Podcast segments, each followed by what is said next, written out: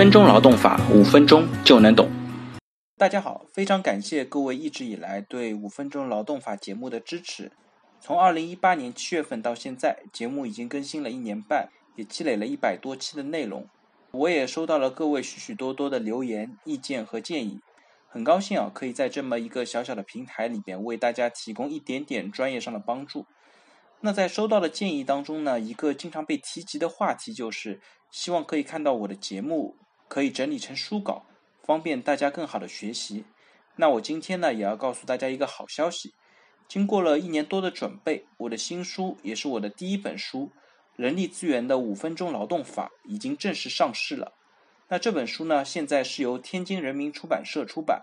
大家可以在淘宝、京东、当当等主流的购书网站上买到这本书。这本书呢，精选了五分钟劳动法节目第一年里面大部分的内容，对文字呢做了进一步的整理和润色。如果您是企业的管理者或者 HR，我相信呢这本书可以帮助您更好的理解劳动法的应用，更好的做好合规的管理。如果您只是普通的员工呢，那我也相信这本书可以帮助您更好的运用劳动法的武器来保护自己。这本书最大的特色呢，就是将企业的管理者和 HR 会遇到的劳动法问题还原到具体的一些场景当中，通过一个个活生生的案例，以案说法，清晰的告诉大家劳动法律法规是如何在我们的身边发生的，又是如何应用的。在内容上呢，这本书也会分成入职管理、在职管理、离职管理三个部分，